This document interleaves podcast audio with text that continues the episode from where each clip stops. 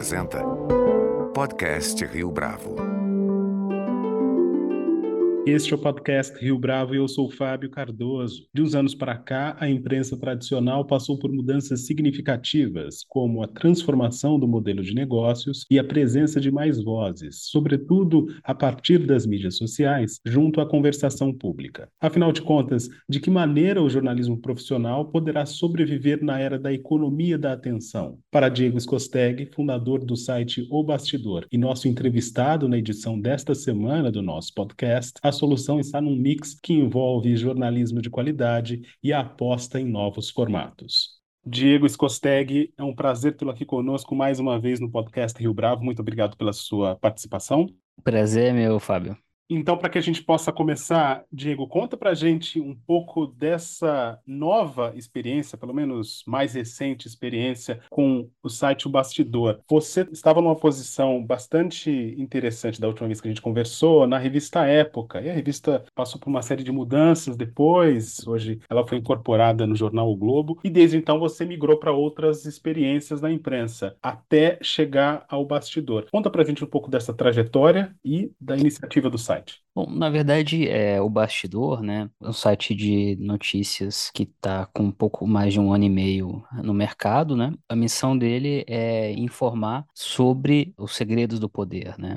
Como o nome já indica, né? Aqueles movimentos que passam muitas vezes despercebidos uh, dos leitores do público, mas que são determinantes para a condução do poder político, né? Nos três poderes, né? Seja no executivo, seja no legislativo, seja no judiciário, o poder ele tem uma fonte só, né? embora às vezes não, não apareça, né? Então a missão do site é, é, essa, né? É um jornalismo mais difícil de ser feito, que a gente tenta ir além da, das aparências, né? Esse projeto, na verdade, ele é parte, né, de uma trajetória que já começava ali no Grupo Globo, minha particular, né, de tentar percorrer é, caminhos novos em relação às possibilidades digitais, né? É algo que me interessa há bastante tempo, ou seja, de que maneira a gente pode é, informar e se informar da melhor maneira possível, de novos modos, em face do mundo que a gente vive, né? Em que o, o consumo de notícias ele é bem distinto, ele é muito pulverizado. Também diante do que a gente sabe hoje com bastante é, solidez, né? Que é a queda de confiança em veículos tradicionais, não necessariamente uma quebra, né? Mas um enfraquecimento severo do modelo de negócios das empresas de comunicação. Então, na verdade, no meu lado é um longo caminho, né? É, em que eu me pergunto, afinal de contas, né? É possível fazer jornalismo de qualidade de modo sustentável, né? Ou seja, em que não haja dependência de uma fonte de receita que desapareceu, né? Que são os anúncios é, em veículos impressos, e na ausência de fontes de receita que, se existem, são mínimas, né? Que são os, os anúncios digitais, né? E valem muito menos do que valiam no, na época é, industrial do impresso. Então, ficou claro que parte dessa resposta, se era possível, se é possível ter jornalismo de qualidade, ou uma nova fase do jornalismo de qualidade, né, parte dessa resposta passava pela renda proveniente do leitor, né, renda recorrente, ou seja, das pessoas, né, assinaturas e outras receitas associadas. É uma transformação muito profunda que a gente está vivendo, né, como você sabe e os ouvintes sabem, ao menos em, em parte, né, e é um mundo em que há muito risco, há muitas apostas, né? Mas que até o momento, né? E isso é algo que eu estudo é, atentamente há alguns anos, né? Os modelos mais exitosos, ao menos até o momento, são aqueles em que há uma aposta redobrada na qualidade, que eu sei que pode ser muito subjetivo, mas ainda assim é um guia, né? Uma bússola, e para atender às necessidades e às demandas é, de um leitor, né? De vários leitores, cada vez é mais exigentes, né? Também considerando, como a gente sabe, essa economia da atenção, né? Em que, em certa maneira, não é exagero dizer que nós jornalistas, né? Seja na pessoa física, seja como instituições, nós concorremos pela atenção das pessoas com veículos de streaming, né, de entretenimento, de, é, com redes sociais, com plataformas de vídeos curtos, como o TikTok, por exemplo. Essa batalha pela atenção, ela é muito exigente aos jornalistas e ao jornalismo, né, e ainda deixa, ainda nos deixa muito perplexos, né. O Bastidor, né, é um projeto que é, visa a percorrer, né, essa travessia, né, é uma das apostas, é um dos projetos em que se aposta no o jornalismo de qualidade, né? E em novos formatos, com ligeiras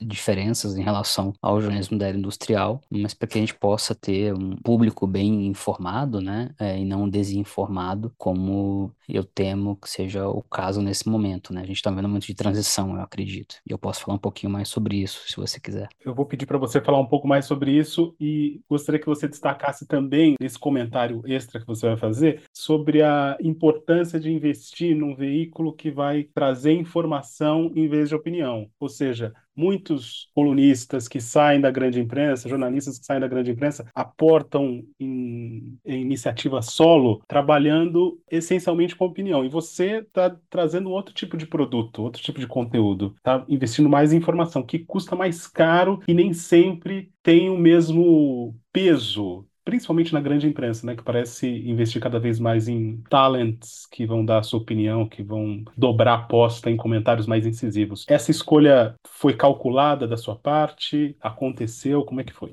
Eu acho que é uma, boa observação, né, Fábio? Porque, de fato, isso não é uma, um fenômeno só na imprensa brasileira, né? A imprensa americana também acaba sendo um grande modelo para parte dos executivos aqui no Brasil, em outros países ela também é, enveredou um pouco por esse caminho que é o caminho do hot take, né? Que é, como você falou, a opinião, né? É claro que é sempre difícil, sempre bom fazer o head, né? Sempre bom fazer o asterisco de que é impossível dissociar inteiramente um fato de uma opinião, né? Em termos teóricos. Mas é evidente, evidentemente que há técnicas e maneiras de se abordar os fatos, né? A verdade factual, que são maneiras mais profissionais e que ao menos almejam como objetivo reportar fatos e não persuadir por meio de opiniões, né? Essa é uma distinção fundamental, eu acho que pode ser útil para os ouvintes que, que porventura não acompanhem o trabalho da imprensa, deveria ser o trabalho de parte da imprensa, que é o objetivo, né? É, a propaganda, que é o que a gente está imerso hoje, ela tem como objetivo persuadir, né? Seja para comprar um produto, seja para comprar um candidato. O jornalismo, ao menos teoricamente, ele visa informar. E claro que, que essas distinções não eliminam a possibilidade é, meritória de você ter é, articulistas, é, colunistas de opinião, né, que vão oferecer sua, suas visões acerca da, do que está acontecendo no país no mundo. Mas nesse contexto em que eu relatei, né, de quebra do modelo, né, de, de crise das empresas, em relação à receita mesmo, né,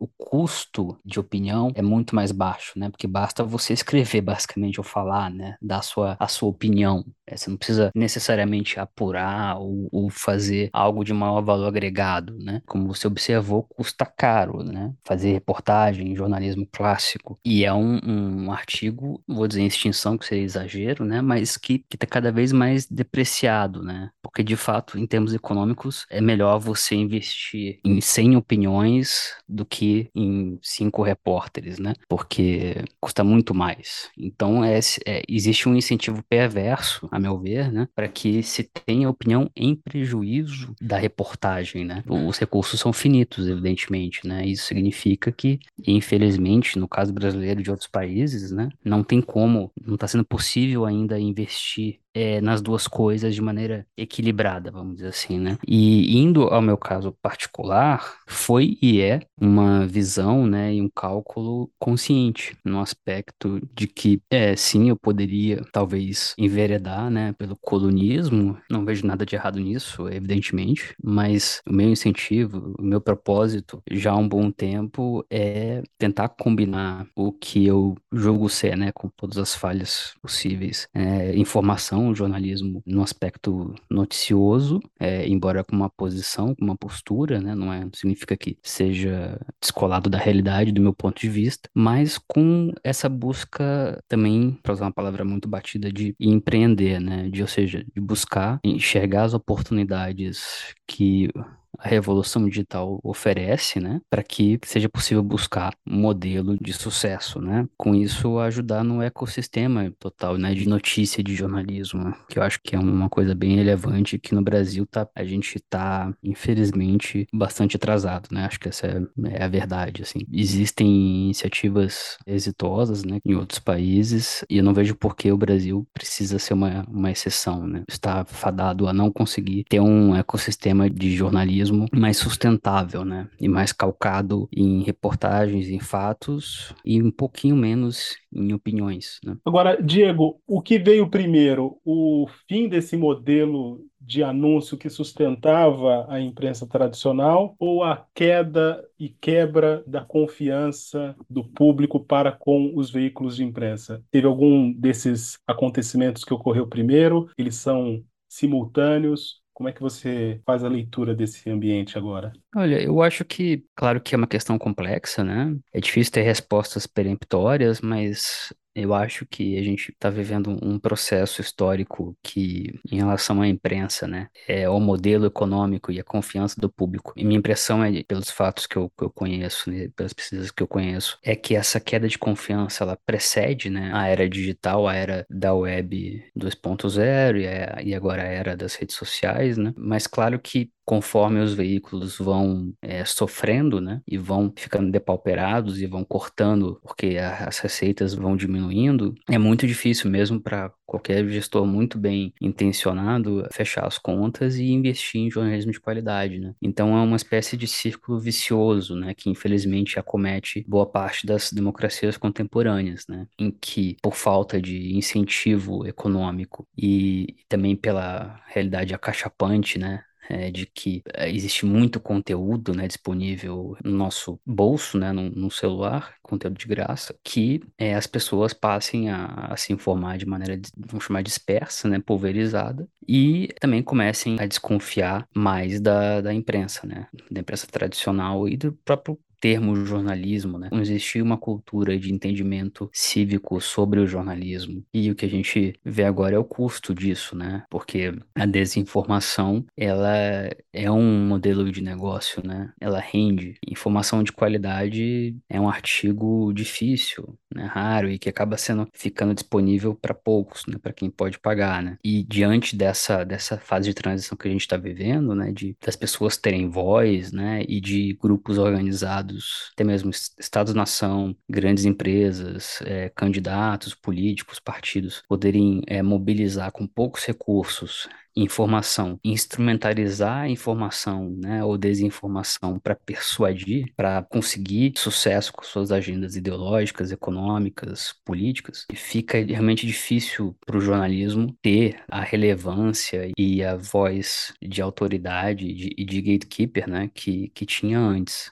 É por isso que eu falo de uma de transição, né? Porque eu, por exemplo, me recuso, como uma questão pessoal, a chamar de jornalismo de conteúdo, né? Porque acaba, é isso, você acaba barateando o que você tem, né? E conteúdo é uma categoria bem ampla que inclui desde entretenimento a vídeos curtos, né, no TikTok, ou comentários dispensáveis em redes sociais, né? Claro, até jornalismo, arte, né? Então, eu acho que é importante também olhar para a tradição, para a boa tradição do jornalismo que existe, né? E adaptar essa tradição ao momento que a gente vive, né? E isso significa também, eu acho que não se render de forma fácil, né, aos incentivos que estão postos agora, porque esses incentivos acabam prejudicando a qualidade do jornalismo, né? É, favorecendo a opinião rápida, sem aprofundamento e sem busca dos fatos, sem exame independente dos fatos que estão sob análise, ou e acho que quem perde com isso é o leitor e, em última análise, é a sociedade, né? Então, a gente está falando de, um, de uma questão que é muito ampla e muito profunda, né? E, mas ela me interessa bastante, é por isso que eu tocando esse projeto, né? E quero continuar contribuindo para soluções, né? Que eu acredito que elas existam, né? Eu conheço algumas delas, assim como alguns dos meus pares, né? No exterior, é, sobretudo. E eu acho que é perfeitamente possível que a gente encontre soluções para que nosso ecossistema de informação esteja mais, mais limpo e mais qualificado. Agora, um ponto que eu acho importante ressaltar é que não adianta a gente se prender a slogans e nem escamotear os fatos, né? Como jornalista, ou seja, basicamente dizer que a qualidade da nossa imprensa é excelente, que nada mudou e que quem discorda disso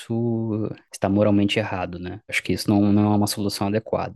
Acho que a gente precisa olhar para os nossos problemas, reconhecê-los, né? E de forma ponderada, equilibrada, buscar soluções, aprimorar, né? Eu acho que essa, o jornalismo também ficou muito tempo encastelado, né? É, como a gente tinha um monopólio das vozes, eu acho que ainda existe um, uma certa, essa parte da tradição que eu acho que a gente tem que tentar se livrar aos poucos, né? de não dialogar, de não reconhecer que a gente está inserido num contexto social, político, econômico e que a gente pode sim estar cometendo alguns erros, né? E que a gente pode, para melhorar, para encontrar soluções, a gente precisa da parceria do público, né? Ou de parte do público. Você percebe algo que a gente poderia ter feito diferente eh, nos últimos anos em termos de cobertura jornalística, algo que a imprensa não olhou com a devida atenção e que exatamente por isso a gente deixou passar um fenômeno raro que poderia explicar um pouco a nossa sociedade? Ou você fala como se fosse um comportamento geral dos jornalistas e da imprensa tradicional? Como eu sempre acabo complicando as perguntas, né, ou as respostas, eu acho que é importante lembrar que o jornalismo brasileiro, por definição, está no Brasil, né? Eu acho interessante, na hora de abordar o que, que a imprensa fez ou deixou de fazer, é importante lembrar que ela está inserida no contexto brasileiro, né? E o que envolve também o nosso, a educação ou não do, da nossa população, né? Os hábitos de leitura ou não de parte da nossa população, incluindo da nossa elite, né? E os hábitos dos empresários, inclusive, né? A ausência de filantropia, por exemplo, né? Ou seja, a minha, o meu asterisco nessa resposta é meio simples e banal, mas eu acho que ainda assim é relevante falar, né? Que é a imprensa brasileira está no contexto brasileiro, né? E inclusive de negócios. E então o que a imprensa de modo geral, é que a gente acho que falhou em vários momentos foi de não, é, número um, agir mais rápido para mudar o modelo de negócios, né? Ou seja, reinvestir mais em qualidade, em reportagem, em escutar também o público, né? Ou seja, como um negócio, é um negócio como qualquer outro nesse aspecto, né? A gente precisa agradar o cliente. Só que nesse caso a gente tem que conciliar o que a gente, o que é, os leitores, no caso, querem, né? Ou dizem querer, ou os dados mostram que eles querem, com que as missões que o jornalismo tem numa democracia, né? Não é um negócio puro, né? Em que a gente possa dar, por exemplo, só entretenimento. É, as pessoas, então, assim, usando uma, uma metáfora que é um pouco batida também, né? Mas a gente não vai dar, só dar, fast food, né? A gente tem que dar um pouco do brócolis também, dos legumes, de uma dieta é, saudável para as pessoas, né? Por mais que às vezes elas digam que não querem isso. E eu acho que, de modo geral, falhou e, e, e realmente era e é muito difícil fazer diferente, né? E em investir mais em, em vegetais e legumes e um pouco menos em fast food, né? Insistir nisso e não ceder aos incentivos de baratear nosso produto, né? Que nos distingue é, de um comentarista sem qualificação profissional, né? Ou seja, nós, em tese, né, nós somos profissionais do fato, né? Deveríamos ter ou temos, né? A condição e a capacidade e a obrigação até, né? De averiguar a lógica e a existência empírica de fatos, né? Concatená-los de maneira adequada e oferecer ao público e também fiscalizar o poder, investigar. Existe uma série de outras missões, né? Mas eu acho que diante da balbúrdia, da tormenta, né?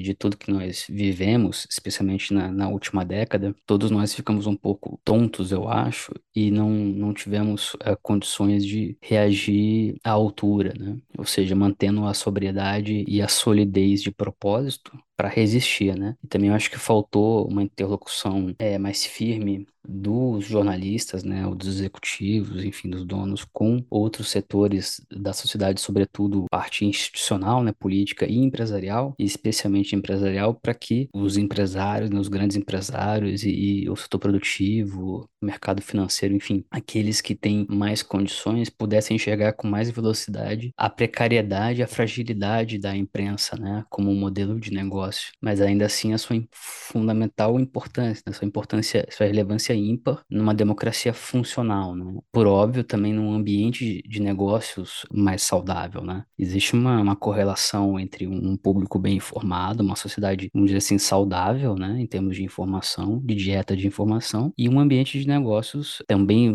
mais vantajoso, né? As coisas não estão divorciadas, não estão dissociadas, né? E infelizmente eu acho que esse amadurecimento está acontecendo a fórceps, né? Ele não aconteceu na velocidade que a gente gostaria, mas tenta enxergar pelo lado positivo de que ele está acontecendo. Só espero que a gente consiga é, nesse momento, sobreviver essas intempéries e amadurecer com mais velocidade. O que, que a gente, tô falando em relação aos líderes, né, empresariais, líderes políticos, líderes institucionais, né, nossa elite acadêmica também, que possam compreender de maneira mais técnica, com princípios, né, a relevância, a verdadeira relevância do jornalismo numa democracia digital, né. Então, os próximos anos é, tendem a ser muito tempestuosos, né, e é importante que a gente não perca é, as forças, nem é, se molde aos incentivos ruins e possa trabalhar, testar soluções dentro desse arcabouço de um jornalismo responsável, né?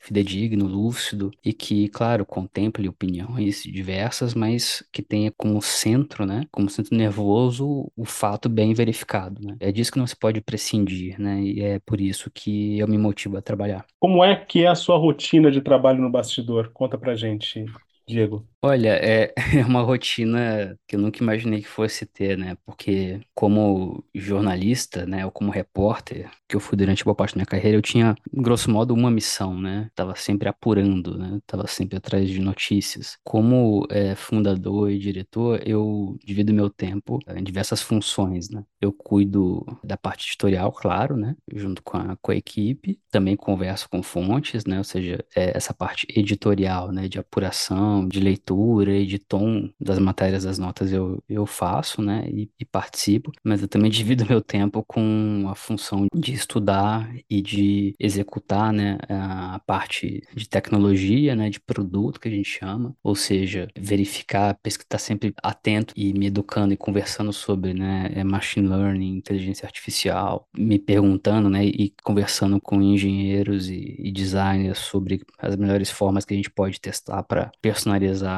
o nosso jornalismo, né? Por exemplo, né? Então, esses avanços e testes, essa mentalidade de produto, né, dentro do bastidor, né, também a parte, essa parte de tecnologia e produto, se mistura, né, e ao mesmo tempo também lidando com a parte de é, financeira, administrativa, é, institucional. Então, é um, é um dia cheio, né, não faltam emoções e nem dificuldades, né? Claro que tem momentos muito difíceis, né? Diante dessa realidade que eu expus, ao menos como eu, eu a enxergo, mas eu continuo enxergando mais as oportunidades e as áreas inexploradas, né, que a gente tem, eu acho isso bem estimulante, né? Então o dia, ele continua tendo 24 horas, né, mas ele é dividido, ele é fatiado em funções diferentes. Eu gosto também de escrever, né? Eu gosto de ler bastante, né, os documentos, enfim, produzir o jornalismo e conciliar isso com o estudo obsessivo de novos formatos, né, de maneiras de apresentar nessa guerra da atenção, conseguir apresentar o jornalismo sem histeria, né, sem neurose, sem gritar, né, sem exagerar, mas tentar vencer o barulho, né, é, e os ruídos, né, para entregar o sinal para os leitores que topem, né? São desafios compostos, né? Mas que tornam o cotidiano, não vou dizer necessariamente prazeroso, né? Mas ele, pelo menos, ele está repleto de propósito, né? Eu acho que é isso que interessa no final do dia, é literalmente metaforicamente. Diego, tem um,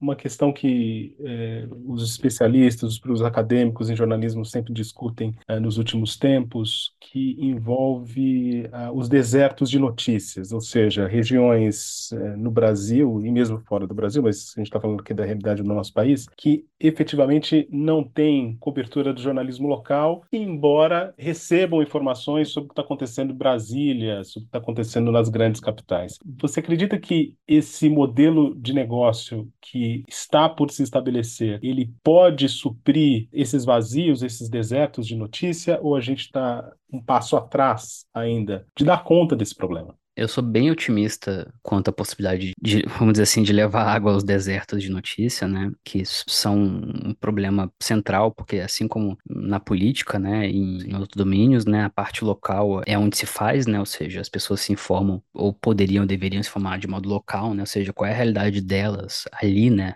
Onde elas vivem, em complemento às questões estaduais, nacionais e internacionais. É, a gente está bastante atrasado, né? Não que tenha em países de dimensões continentais como o nosso, que isso seja uma, uma questão algo simples, trivial, não é isso que eu quero dizer, que eu ensino, mas existe sim um caminho porque o custo para se entregar um jornalismo local de qualidade, ele é relativamente baixo e a demanda é alta. Então, falando só em termos de modelo de negócio, é perfeitamente possível, execuível, conseguir conciliar as duas coisas, ou seja, gente qualificada que não falta, é uma questão de orientação e de correta formatação do modelo de negócios, né? E demanda local, né? Pessoas nos estados, nas cidades que queiram ter acesso à notícia de qualidade, né? Só que é um modelo que passa por uma completa reformulação, né? É, isso vai passar muito mais por jornalistas extremamente qualificados, compondo um público que venha a ser crescente, mas que financia essa atividade, né? O público e, claro, é, anúncios também, né? Mas sem a dependência política e empresarial local que existia na era industrial, né? Então, acho que, inclusive, é, a gente pode sair dessa com um jornalismo local de qualidade bem superior ao que era entregue antes dessa crise. Né? A questão é conseguir encaixar esse modelo, né? Ter iniciativas exitosas, ter empresas empresários dispostos a investir nisso.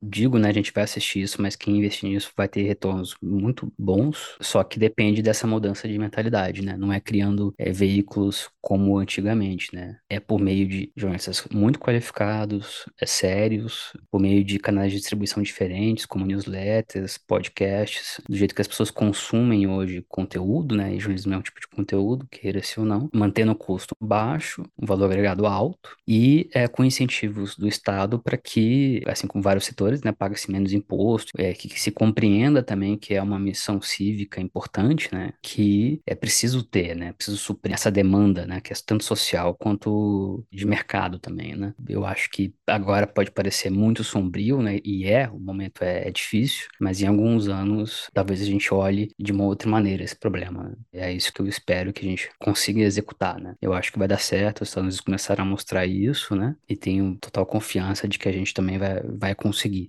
Diego Scosteg, foi um prazer tê-lo aqui conosco no podcast Rio Bravo. Muito obrigado pela sua participação mais uma vez. Eu que agradeço, Fábio, a você, aos ouvintes e até a próxima. Este foi mais um podcast Rio Bravo. Você pode comentar essa entrevista no nosso perfil do Twitter, arroba podcast Rio Bravo, ou no Facebook da Rio Bravo. A nossa lista completa de entrevistas está disponível no Apple Podcasts, no Deezer, no Google Podcasts, no SoundCloud e no Spotify. E no aplicativo O Guia Financeiro, além dos nossos podcasts, você encontra muito mais conteúdo sobre o mundo da economia em diversos formatos.